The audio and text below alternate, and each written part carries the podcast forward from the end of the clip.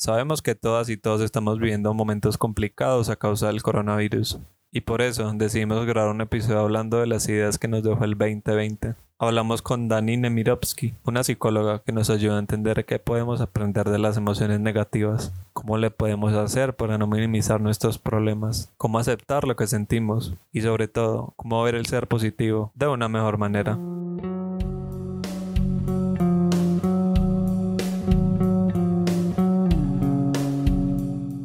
Bienvenidas y bienvenidos al primer capítulo de Saturno Efimero. La verdad estoy muy, muy, muy emocionado de poder por fin lanzar este proyecto. Y estoy más que feliz porque el tema de hoy lo escogimos por ustedes y para ustedes.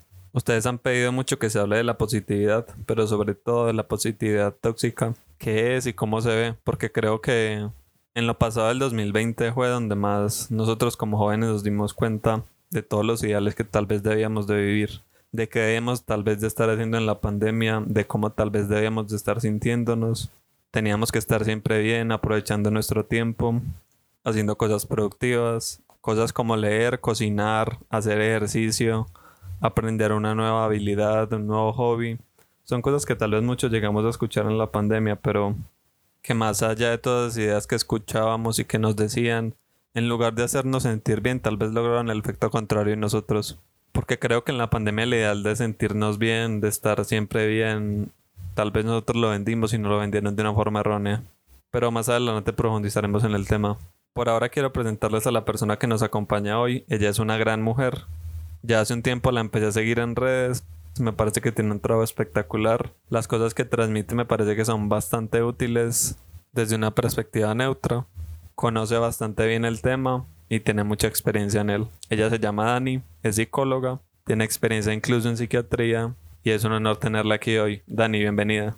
Muchas gracias. Primero, gracias por la invitación. Aclaro algo, no soy psiquiatra, soy psicóloga, psicóloga clínica, trabajo con, pacientes, trabajo con pacientes en el consultorio y, en una clínica psiquiátrica hasta ahora. Eres creadora de contenido y tal vez como de algún tipo de movimiento. ¿Qué te gusta transmitir a ti? Em, no sé si le diría movimiento todavía, es un montón. Hablo un poco de las cosas que van surgiendo tanto cuestiones desde lo individual que escucho en el consultorio o que veo que suceden en, que, de las que se hablan en redes, que tienen efectos en, la subjetividad de las personas. Por ejemplo, este tema que es la positividad tóxica, que la verdad que me, me interesa muchísimo y especialmente en la pandemia me puse a investigar.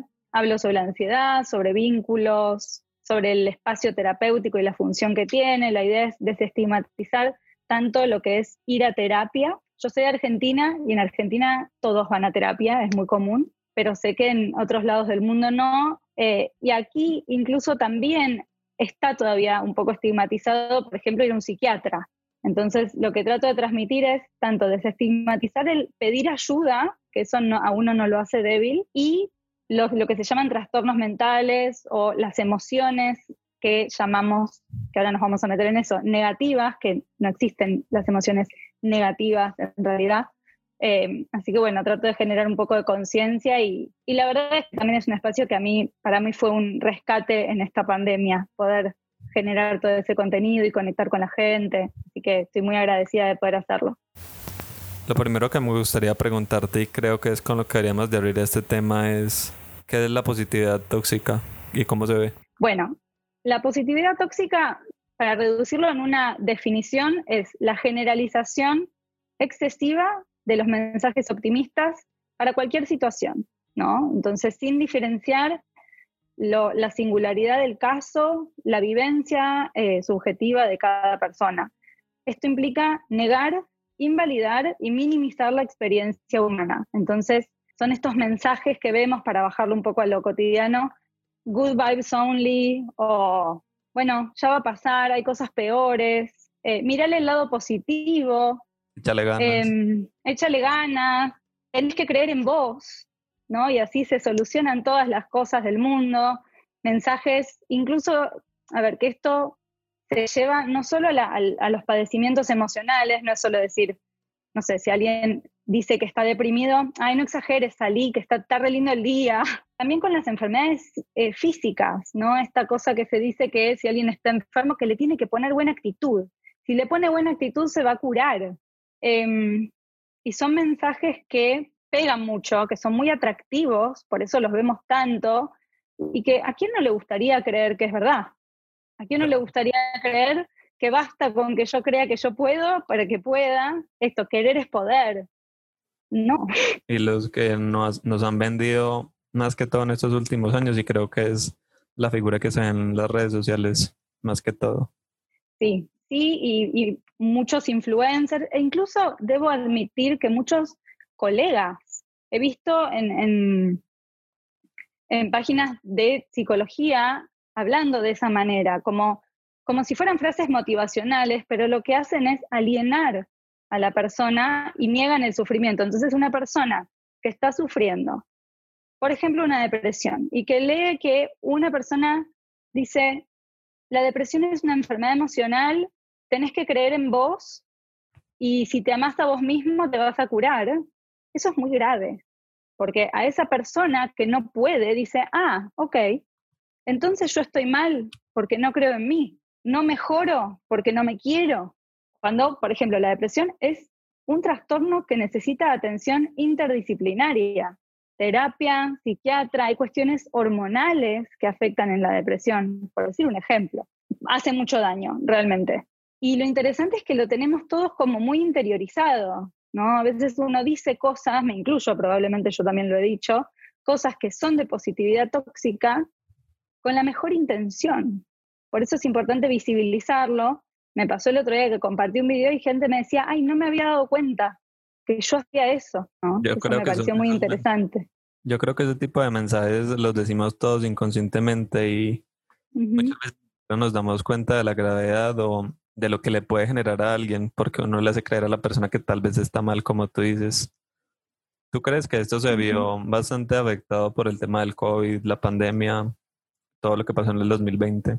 Yo creo que en la pandemia hubo como un resurgimiento, ¿no? En, las crisis aparece, y, yo pensaba antes, ¿no? De la manera de, bueno, ¿cómo vas a aprovechar la cuarentena? ¿Qué vas a aprender? Estás en, estás en tu casa, encerrado. No sé, estás haciendo ejercicio, empezaste un hobby, estás haciendo un curso.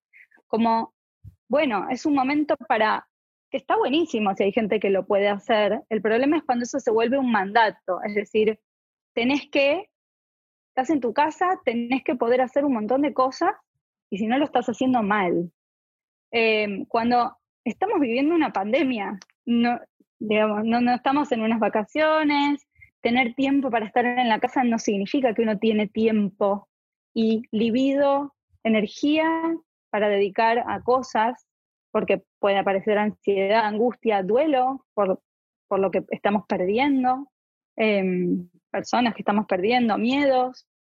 Entonces, a ver, es un mecanismo de defensa, de alguna manera, que tiene que ver con la negación, con negar el sufrimiento. No, no hay. Está mal, el sufrimiento no hay. Vos tenés que ser positivo. Estás en una pandemia, tenés que, no sé, hacer pan y ejercicio todos los días.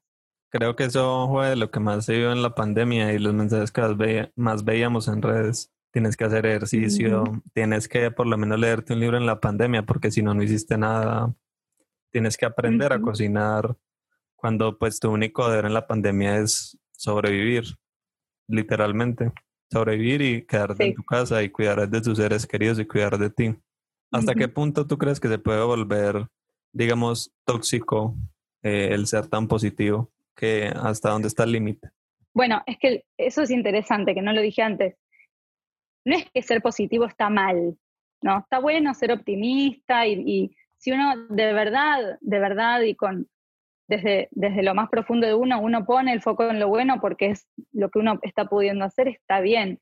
El problema es cuando es a costa de negar emociones y forzar a otros a negar emociones, culpabilizar a los otros por las emociones. Es cuando se sobredimensiona. Entonces, yo siempre pongo el ejemplo de la película Intensamente, no sé si, si la viste vos. Sí, claro. Eh, bueno, que lo que sucede en esa película me parece maravillosa, es, sin, sin spoilear, es, es esto, es el ideal es la felicidad, la alegría. Todo lo demás no. Y eso trae muchos problemas. Y esto, a ver, debajo de esto está el concepto de que hay emociones que son positivas y hay emociones que son negativas, buenas y malas. Queremos las buenas y no queremos las malas. Las malas no las queremos sentir. Las malas serían tristeza, enojo, miedo, etcétera, angustia. Y si estás sintiendo esas emociones, no estás haciendo lo suficiente para ser feliz. No, me parece que ese es el mensaje que es tóxico. Pero nos olvidamos que, bueno, no hay emociones positivas y negativas, hay emociones. Y cada emoción tiene una función, viene para algo. ¿no? Darwin ya lo decía, esto no es algo nuevo. Entonces, si yo siento miedo, eso activa mi sistema para que yo pueda defenderme o salir corriendo. ¿Es desagradable sentir miedo? Sí, no es agradable, pero para algo está. Yo creo que, mm, digamos, ese pensamiento que tenemos de que las emociones negativas tal vez son malas, he visto y también me he puesto a hablar y muchas veces eso viene asociado a la educación que nos dan. Por ejemplo, el otro día estaba haciendo ejercicio y había una pareja y tenían su hijo. Y yo escuché que el hijo le dijo a los papás que se sentía mal. Y pues obviamente cuando una mamá ve que su hijo se siente mal, lo que quiere es que no esté mal. Entonces se acercó, lo abrazó y le dijo que no, que él no podía estar triste. Y me puse a pensar, pues vale, probablemente ya se lo llevó porque en ese momento se fue y pues tal vez puedan ir a jugar o algo. Pero siento que el hijo como que tal vez no vive la tristeza como debería de vivirla o Siento que la educación que nos dan nos enseñan a huirle a las emociones negativas, a que no, que tú no puedes estar ahí porque si tú estás ahí, te tienes que distraer, tienes que ver una película, tienes que salir a trotar, hacer ejercicio. Y no es positivo estar ahí porque mm, no sabemos cómo vivirlas. Totalmente. Bueno, eso es, es interesante lo que decís porque es otra consecuencia. Es si las niego, no aprendo a vivirlas. Y cuando me pase algo de verdad malo, en donde no pueda evitar, no voy a saber manejar esa emoción. Y va a venir como un tsunami. En realidad, si acepto que me siento triste, aceptar que tengo esa emoción que es desagradable o que me genera malestar, no significa hundirme en la tristeza o hundirme en el miedo. No es eso. Pero sí, claro, uno aprende a observar, bueno, ¿qué es lo que me genera esta emoción? ¿Cómo la siento? Bueno, aprendo de eso. Las emociones, hay una autora que es muy interesante que se llama Susan David, que habla sobre un concepto que, bueno, después voy a explicar mejor, que es agilidad emocional. Y bueno, habla de las emociones y ella lo que, lo que propone, siguiendo un poco a Darwin, es que las emociones son mensajes. Son mensajes que tengo que leer, ¿no? Son datos, son información. Em, y me muestran, bueno, qué me está pasando con lo que sucede, ¿no? Entonces, por ejemplo, ella pone un ejemplo interesante. Si yo me siento aburrida en el trabajo, pero pretendo decir, bueno, no, ¿sabes qué? Tengo que ponerle buena onda y actitud y seguir adelante y no estoy aburrida. Sonreír, ¿no? El mandato de sonreír. Em, me estoy perdiendo de un mensaje, ¿no? Que es, quizás estoy necesitando más desafío, quizás estoy necesitando aprender. Ese aburrimiento me viene a decir algo. Y también lo que señalan las emociones son nuestros valores. Si a mí algo me genera enojo, no sé, por ejemplo, una situación de, de, racismo, me genera enojo, eso habla de mis valores, me está señalando lo que a mí me importa. Y es importante saberlo también, poder escuchar lo que nos pasa, porque esas cosas no tienen que ver con la racionalidad. Lo que voy sintiendo, que me, lo que siento me tira información y yo leo esa información y ahí saco conclusiones. Hace un tiempo estuve leyendo un autor de una revista acá en Colombia que se llama Revista Semana y trataba justamente ese tema y decía que pues el, digamos por así decirlo, el fenómeno que más pega ahorita con eso son los influencers por el tema de las redes sociales, la vida perfecta que vemos, porque literalmente lo que los influencers venden es estilo de vida. Lo que hacen, sus hobbies, sus pasatiempos, dónde van, dónde viajan, tal vez dónde van a comer, simulando una vida perfecta, porque pues en realidad son pocos los que transmiten sus momentos en los que están mal o cosas por el estilo. Creo que en YouTube esto se ve un poco más, no sé si tú lo has visto, mm con algunos youtubers que se sientan frente a la cámara y dicen que tal vez necesitan un respiro o necesitan darse un tiempo porque no son capaces con todo lo que tienen que vender. Porque pues lo que vas a vender literalmente es tu estilo de vida. Y pues, el estilo de vida no siempre es positivo, o sea, nada es lineal. Exacto, es también eso, ¿no? Pensar que el otro vive así y no tiene esas emociones, entre comillas, no negativas que siento yo, entonces yo estoy mal. Eh, me parece valioso que los demás que empiecen a mostrar eso. ¿Tú crees que de pronto esto se presta mucho para que las comparaciones se den? Sí, a ver, el tema de los influencers, uno hace más fácil que uno se compare. Antes por ahí uno solo tenía las publicidades Ahora tenés en tu teléfono, que lo tenés todo el día con vos en general, mirás y ves gente que tiene vidas perfectas, que no sufre, eh, que es delgada, que un montón de ideales, ¿no? Más allá de la positividad tóxica. Em, y hay muchos influencers. Acá en Argentina hubo una cosa que pasó hace un par de meses eh, con una influencer que su mensaje es básicamente este. No, si vos pensás que estás deprimido, no estás deprimido, solo tenés que creer en vos. Se armó un escándalo, por supuesto. Ella sigue diciendo los mismos mensajes con ningún tipo de autocrítica, como decir, bueno, hay profesionales que te están diciendo que esto no es, no es así. Em, creo que ya van habiendo cada vez más que muestran esto, ¿no? Se muestran incluso llorando, muestran sus defectos o dicen, tengo un mal día. Eh, las inseguridades. Claro, porque está este mensaje, ¿no? Que la vulnerabilidad es debilidad. Si yo me muestro vulnerable, soy débil. Que la vulnerabilidad nada tiene que ver con ser débil, al contrario. ¿no? A través de la vulnerabilidad uno conecta con los demás y consigo mismo. ¿No? Bueno, esta, esta es una consecuencia de la positividad tóxica. Me aíslo de los demás, porque, y también es una causa, ahora que lo pienso, de la positividad tóxica, porque conocer que el sufrimiento del otro o el dolor del otro está justificado y que lo, pueda, lo va a atravesar como pueda y que no se trata de, bueno, veamos lo positivo y ya está, también me enfrenta a mi propia vulnerabilidad. Por eso es que es un mecanismo de defensa. Entonces yo niego la del otro y, el otro es como un espejo. Entonces es más fácil decir, yo, yo no me puedo deprimir porque yo creo en mí. ¿no? Este es el discurso, que es defensivo. ¿sí? Em, por eso es tan fácil que lo compremos también. Y por otro lado está esto, es una industria la positividad tóxica. Es una industria millonaria. Libros, DVDs, eh, coaches, em, no sé, el, el, boom, no sé si te acordás, fue cuando salió la película esta El Secreto, con toda la idea de la, la, ley de atracción y es eso, ¿no? Es bueno, si yo pienso en algo, lo voy a tener. Porque lo que borra eso también, que no quería olvidarme de decir esto, es, bueno, la realidad, básicamente, ¿no? Y las condiciones de privilegio desde la cual muchas veces la gente que dice esto lo dice, ¿no? A alguien que nació en condiciones de pobreza, por ejemplo, o que atraviesa situaciones de discriminación, de, de racismo, de homofobia, bueno, tantas cosas, decirle, bueno, creen en vos y se te va a pasar, mirar el lado positivo, es negar situaciones sociales reales y graves. Intentar reprimirlas. Sí, hagamos como que no existe, ¿no? Con eso también. Y al que habla de esas cosas, sos, un, sos negativo.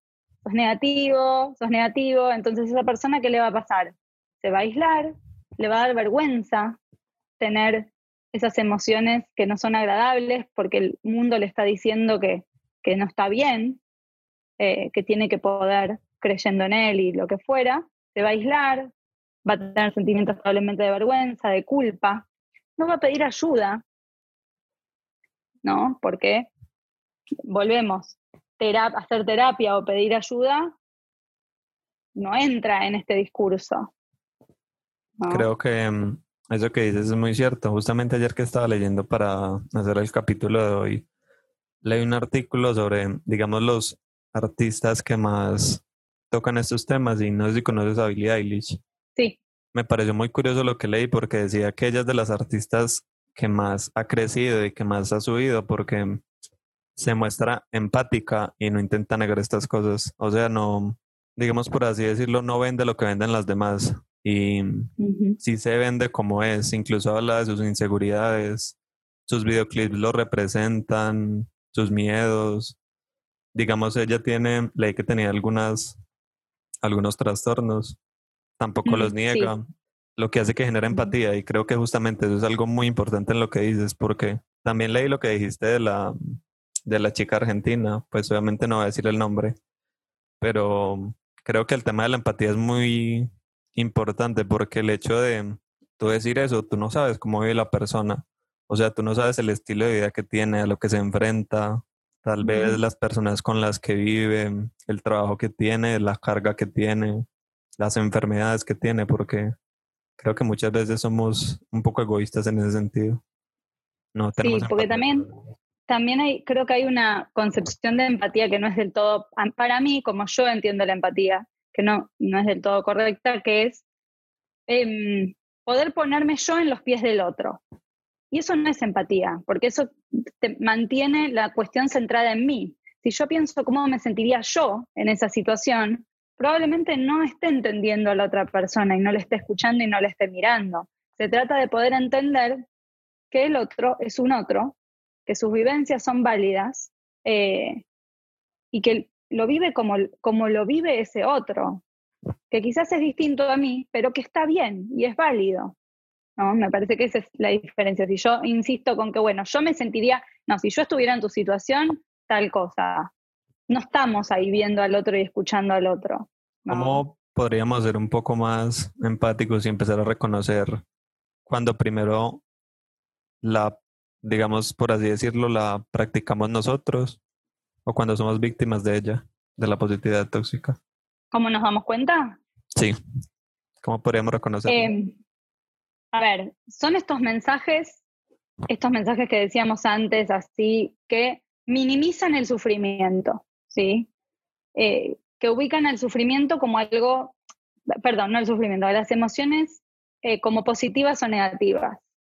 Entonces, cuando me encuentro yo disimulando lo que siento, eso puede ser producto de la positividad tóxica que uno tiene, como dijimos, la tiene un poco ya introyectada porque la, la, vemos todos los días, ¿no? Por eso hay que estar atentos. Cuando me encuentro diciéndole al otro, no te preocupes, ya se te va a pasar, en vez de decirle, por ejemplo, che, te entiendo, qué feo lo que te está pasando, contá conmigo. Eh, como así, eh, despachando el sufrimiento del otro. Ya va a pasar. Em, cuando nos sentimos culpables o avergonzados por sentir algo que sentimos, lo que sea, miedo, eh, miedo em, sí, tristeza, vergüenza, frustración, aburrimiento, eso también tiene que ver. Y bueno, esto, obligando, obligando a nosotros y a los otros a ver algo positivo. Otro ejemplo es esto que, que circula tanto ahora, que son las afirmaciones. ¿no? Que es, por ejemplo, si yo me siento mal con, no sé, mi cuerpo, que me pare frente al espejo y que diga soy hermosa, no sé. Eso no funciona. Científicamente no funciona, porque nuestro cerebro no es tonto. ¿no? Entonces, ¿qué va a pasar? Yo me voy a parar frente al espejo, voy a decir, qué linda que estoy, y mi cerebro va a decir, estás mintiendo. Eso no es verdad.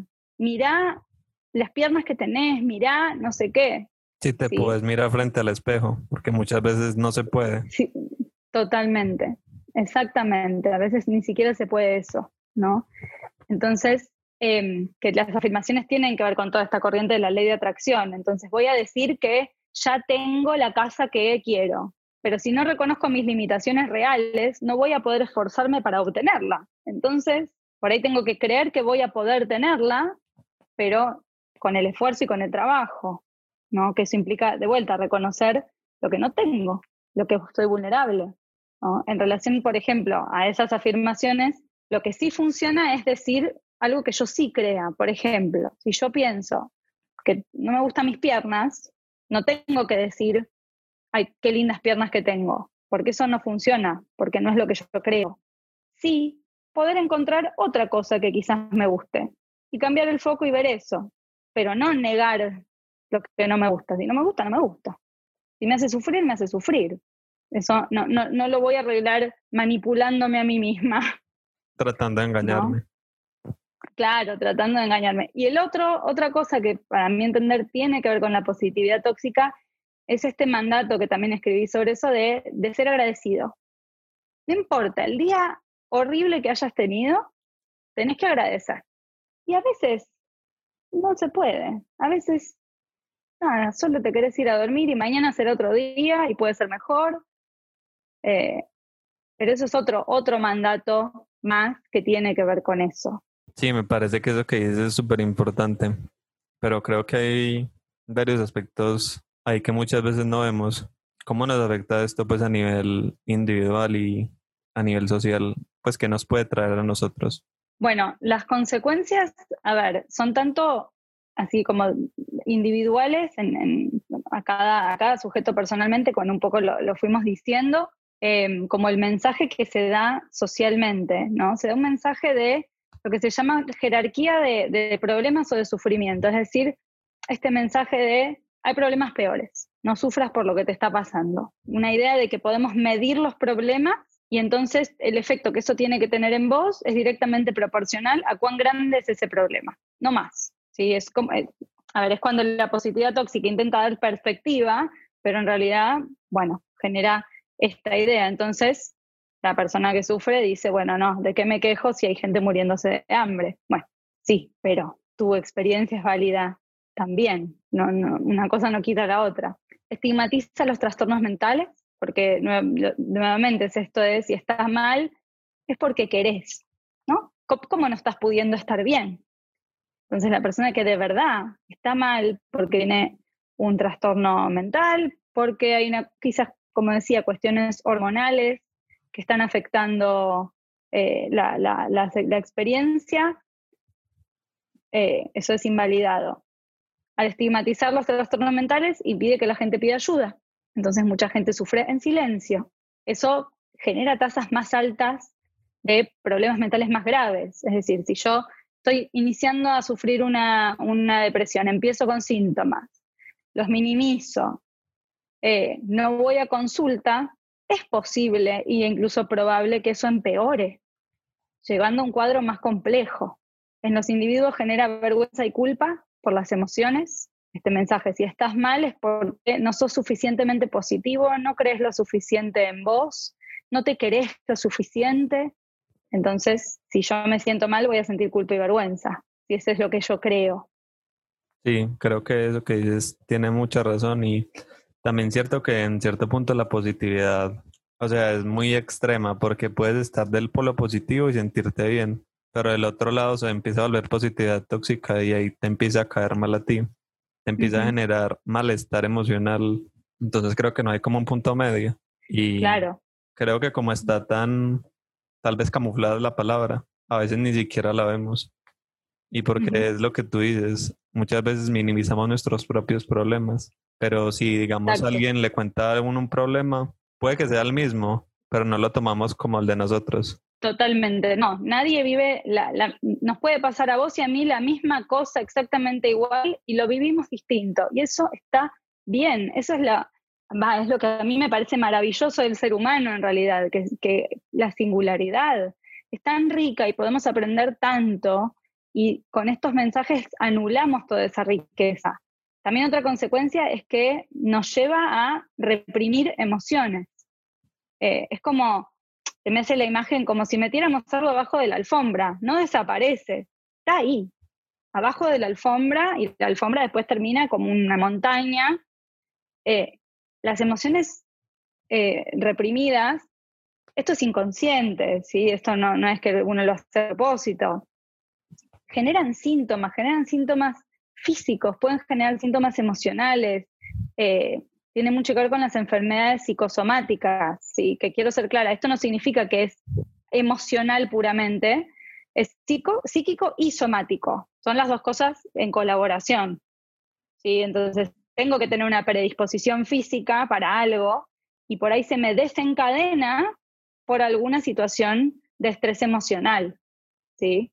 Eh, porque también ese es otro mensaje, ¿no? Como que las enfermedades físicas, no hay un mensaje que es gravísimo, que está en un, libro que, que, yo estaba leyendo que mm, se llama Sonríe o Muere, el libro. Es una mujer que tuvo cáncer de mama y ella habla de eso, ¿no? Dice, yo tenía cáncer de mama, la estaba pasando mal y está toda esta corriente de el cáncer es un regalo, es una oportunidad, etcétera, que le generaba mucho más malestar y se corre mucho la voz todavía de que si tenés una actitud positiva, te vas a curar mejor. Eso es mentira. A ver, en, este libro están los estudios nombrados. Se probó que no, no te curas antes del cáncer por ser positivo. Sí, te va a mejorar el estado anímico, te vas a sentir mejor si haces terapia, por ejemplo, o si vas a grupos, pero no te curas mejor antes del cáncer. El proceso puede ser más llevadero, pero no lo vas a acelerar del todo. Exacto. Y después, bueno, quería contar otro ejemplo que es de esta otra autora, que es Susan David, que ella contaba que el padre tuvo cáncer terminal y él tenía em, seguro de vida. Entonces le dijeron, ella, era, ella chica, le dijeron, vos tenés seguro de vida, eso significa que no tenés suficiente fe en que te vas a mejorar. Entonces, porque ahí, bueno, también la religión tiene participación en esto, entonces el hombre lo que hizo fue cancelar el seguro de vida para mostrar que él tenía fe, ser positivo y que se iba a mejorar. El hombre se murió y dejó a su familia sin nada. Digo, eso es un ejemplo muy tangible de lo que hacen estos mensajes. Una cosa no quita la otra, puedes ser optimista y también, bueno, tengo el seguro ahí porque las cosas malas suceden, ¿no? Claro, no las vamos a negar. Otro, eh, bueno, esto lo dije antes, pero no lo quiero dejar de repetir, si yo niego las emociones, me pierdo los mensajes que estas emociones me traen. Pierdo una oportunidad de crecer, de estar mejor. Estoy triste es por algo. por ejemplo, llorar es algo que nos, nos une a los otros, porque genera compasión, genera conexión. Como decía, el miedo tiene una función, la frustración tiene una función, todas las emociones tienen una función. Si yo las niego, me pierdo eso. Creo que lo que dices es muy importante porque nos vienen a enseñar algo y muchas veces el cambio se da porque nos cansamos de eso. El cambio que tal vez necesitamos. Bueno, en psicoanálisis lo que se dice es que el motor de una terapia, de un tratamiento o de una mejoría es el padecimiento. Es lo que me motoriza es algo que quiero cambiar, quiero sentirme mejor, pero para eso tengo que entender por qué me siento mal. Para entender por qué me siento mal tengo que no negar que me siento mal. Entonces, el camino es atravesar esas emociones, aunque duelan, aunque duelan. Después está, esta frase tan famosa que también se malinterpreta mucho, que es, el dolor es obligatorio, el sufrimiento es opcional, ¿no? Em, y quería, tengo acá una cita escrita de, de Mark Manson, que escribió un libro que se llama El sutil arte de que casi todo te importe un carajo, Em, perdón, pero es el título del libro, em, dice, cualquier intento de escapar de lo negativo, evitarlo, sofocarlo o silenciarlo, fracasa. Evitar el sufrimiento es una forma de sufrimiento. La negación del fracaso es un fracaso, que me parece súper importante. Yo hace unos años también leí una cita y justamente ayer cuando estaba leyendo para esto la volví a ver la cual dice, la cura para el dolor está en el dolor. Y creo que no hay cosa más cierta que eso. Exacto, exacto, que es ponerlo a trabajar de vuelta, no es hundirnos en el dolor, es ponerlo a trabajar, es, es observarlo, es cuestionarlo, es esa tristeza que es atravesarla, eh, sabiendo que va a terminar, que uno no es esa emoción, uno no se transforma en esa emoción. Es algo que está pasando. Hay una metáfora muy linda que es, uno piensa que cuando está triste o angustiado, que piensa que uno es eso, todo. Y en realidad la emoción es la nube. Nosotros somos el cielo. La nube está pasando por el cielo. Va a pasar, pero no sin pasar. No, no sin pasar. Pasa, tiene que pasar. Em, y la última, bueno, la última consecuencia que quería nombrar es que genera aislamiento, también conectado con la vergüenza y la culpa y la estigmatización, eh, genera problemas vinculares. Los vínculos requieren, los vínculos reales, profundos, requieren que nos mostremos vulnerables. Eh, si la positividad tóxica, como somos, claro, con defectos, ¿no? No una cosita así perfecta, fantástica. no conectamos con otros a través de eso, conectamos con otros a través de la falta. Eh, esto está comprobado por la neurociencia, no es mi campo, así que no, no me meto en eso, pero hay estudios que muestran que la gente se conecta con otros a través de esas emociones. Las positivas y las llamadas negativas. Sí. Súper cierto eso. Y también porque está conectado con lo que dices, porque mm, todos somos conscientes de que la perfección no, no existe, pero muchas veces inconscientemente, por lo que vemos, lo que consumimos, las personas a las que seguimos, inconscientemente nos metemos ese ideal en la mente y lo comparamos con la vida nuestra. Total. Bueno, esto es un consejo que mucha gente da que me parece fantástico, que es si algo que vos seguís en cualquier red social te hace sentir mal, deja de seguirlo. Un follow, sí. Digamos, y, no es nada contra esa persona, simplemente eso te genera algo que es, esto, esta persona está, está, siempre bien. ¿Cómo puede ser que esté siempre bien? Yo estoy mal. Y eso me hace mal. Está bien poder elegir el contenido que, que estoy consumiendo porque eso consciente e inconscientemente me afecta. Exacto. De hecho, yo lo practico. Sigo poquitas cuentas y poquitas personas, pocos influencers, pero creo que es bastante importante porque cuando se muestran vulnerables, le da una empatía y lo hace saber que uno no está solo. O sea, el problema no lo tienes tú solo, todos lo tenemos, solo que cada quien lo vive a su modo. Exacto, totalmente. ¿Y cuál sería la alternativa para la positividad tóxica? Al principio dijiste la empatía y la agilidad emocional. Sí, a ver, para vincularnos con otros es la validación, es poder validar las emociones mías y del otro. Es, estoy sintiendo eh, tristeza porque perdí algo, porque me separé de un vínculo, porque me estoy sintiendo triste y no sé bien por qué. Escucharé ese mensaje a ver de qué se trata. Em, y la empatía con los otros también. Eso en lo vincular, ¿sí? es, es poder escuchar al otro realmente, desde que es un otro y está viviendo esa situación que, de esa manera. Eh, y en relación a uno mismo, que es cómo transitar las emociones, es muy interesante el planteo de Susan David, que bueno, es este libro, Agilidad Emocional, que es esto, leer las emociones como información. Las, las, emociones no son directivas, no te dicen lo que tenés que hacer, eso lo vas a decidir vos, ¿sí? Pero es información que es, rica. Entonces es como si fuera que uno lo ve con curiosidad, eh, como, como un investigador, es bueno, ¿qué me está pasando? ¿Cuándo me empecé a sentir así? Es interrogar esas emociones. Estudiarse uno mismo. Sí, preferentemente en un espacio terapéutico, a mi entender, porque uno tiene ahí una, una oreja profesional, pero bueno, en el día a día uno no está ahí con un terapeuta, entonces se trata de eso, escuchar, esto es interesante, cuando anestesias, cuando querés negar las emociones desagradables, uno no puede negar solo las emociones desagradables, terminás no sintiendo nada. La anestesia funciona para todo igual, ¿no? Entonces te quitas también la posibilidad de disfrutar. Por eso también es importante poder atravesar. Esta frase de ella me gusta mucho. La incomodidad es el precio para una vida significativa. Me, parece como muy clara. Em, bueno, puedo tener emociones difíciles y emociones lindas, positivas. Las difíciles son las que pensamos que son negativas y las otras son las positivas. ¿Cómo ser más ágil emocionalmente? Y ella plantea tres cosas. Lo que se llama aceptación amable, que es reconocer que eso que estás sintiendo es difícil. ¿Qué es difícil?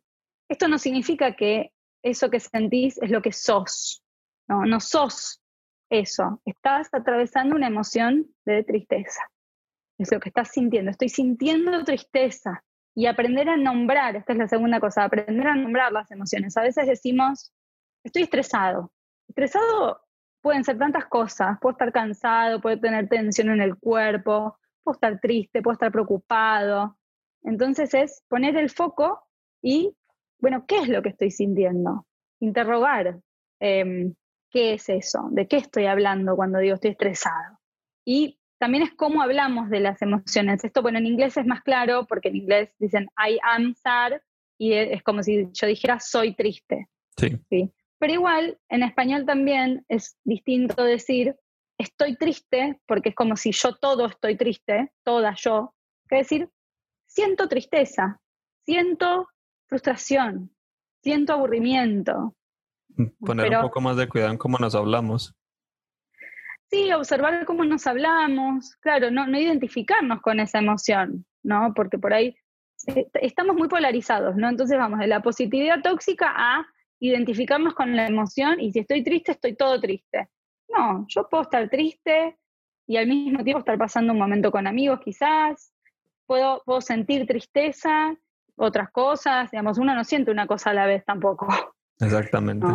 Pero me parece que para resumirlo, qué hacer uno con las emociones es observarlas, aceptarlas, transitarlas y pedir ayuda si se vuelven demasiado difíciles. Pedir ayuda.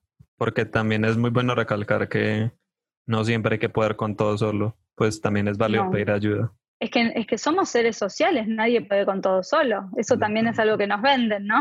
Somos, somos seres totalmente sociales y que vivimos en comunidad y dependemos de los demás para, somos un poco egoístas con nosotros mismos. Sí, somos bastante. Nos, nos privamos de, de, experiencias que en realidad nos enriquecen mucho. Exactamente. Bueno, y ya para ir cerrando, por ejemplo, con esto que decías de las personas que sigues en redes, que si te causa malestar, pues podrías dejar de seguirlos. ¿Qué tips le darías a alguien que al escuchar eso tal vez siente que es víctima de esa positividad tóxica? Y también con el círculo social que uno tiene, porque muchas veces se lo implantan a uno y uno no se, no se da cuenta. Bueno, es un poco lo que veníamos hablando, ¿no? Es ser más honestos con nosotros mismos, ¿no? Tratar de observar las reacciones así automáticas que tenemos, ya va a pasar, ¿no? Estar un poco más conectados con lo que, lo que sentimos y lo que hacemos eh, y escuchar más al otro, escuchar más. Creo que mm, pues ese tema es súper interesante y todo lo que hemos hablado y pues tanto las citas como de que nos has dicho, como lo que nos has hecho caer en cuenta. Vuelvo a recalcar y tal vez somos muy repetitivos con algunas cosas, pero creo que el tema de las redes sociales es donde más lo vemos y creo que es un lugar en el que debemos de poner mucho cuidado y tener los ojos bastante abiertos a lo que vemos, pero también más que todo, como dice Dani, a lo que sentimos. Exactamente, sí, las redes sociales son, son un, escenario perfecto para este tipo de mensajes. Y en nuestro círculo social, ¿cómo podríamos lidiar con ello? Si tal vez nuestros amigos o nuestros propios padres nos inculcan inconscientemente esto. Si nos damos cuenta que, que eso está sucediendo, creo que es hablándolo, marcarlo. ¿Cómo me hace sentir eso que me decís? Es decir, vos me decís, ya se te va a pasar y yo siento vergüenza, culpa, eh, me empeora la emoción poder hablar de eso, comunicarnos. Y también, bueno, ¿por qué no elegir también con quién compartimos lo que nos pasa? Y pues en otro escenario, cuando tal vez uno la promueve, pues muchas veces uno lo hace inconscientemente. ¿Cómo podría uno, digamos, ayudar a alguien que está pasando por un mal momento? ¿Qué le podría decir sin que suene, digamos, positivamente tóxico? A ver, es reemplazar esos mensajes con mensajes que tienen que ver con la validación. Veo que la estás pasando mal, lamento que la estés pasando mal, ¿en qué te puedo ayudar? Eh, yo sé que vas a poder con esto, digo, eso es un mensaje positivo, pero que no anula el sufrimiento. Es decir, sé que la estás pasando mal, pero confío que vos vas a poder superar esto, te acompaño, te ayudo, te escucho no es siempre alejándonos de los mensajes que anulan la emoción y que cierran, ¿no? Ya se te va a pasar, mira positivo, em, agradece lo que tenés, hay gente que le está pasando peor, todo eso no. Bueno, creo que este tema es bastante bueno, creo que nos enseñaste bastante. Eh, la verdad es un tema que en realidad lo mandan demasiado a la página, estoy seguro que a Dani también se lo preguntan demasiado. Dani también hace contenido sobre este tema. Dani, ¿quieres dar tus redes sociales? Dale, estoy en, Instagram.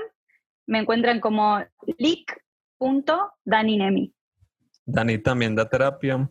Ya se pueden dar cuenta por lo que hablamos hoy, la buena terapeuta que es. Y igual les vamos a dejar el perfil en los posts, en las historias, por si la quieren ir a seguir y consultar algún problema que tienen o digamos alguna consulta que tengan. Eh, muchas gracias por escucharnos y Dani, ¿quieres decir algo más? No, simplemente agradecer eh, por la invitación y por esta, esta charla tan sustanciosa, digamos, que me, me, sentí muy cómoda y gracias. Antes, muchas gracias a ti, Dani, a todos por haber llegado acá al final y nos vemos en la próxima.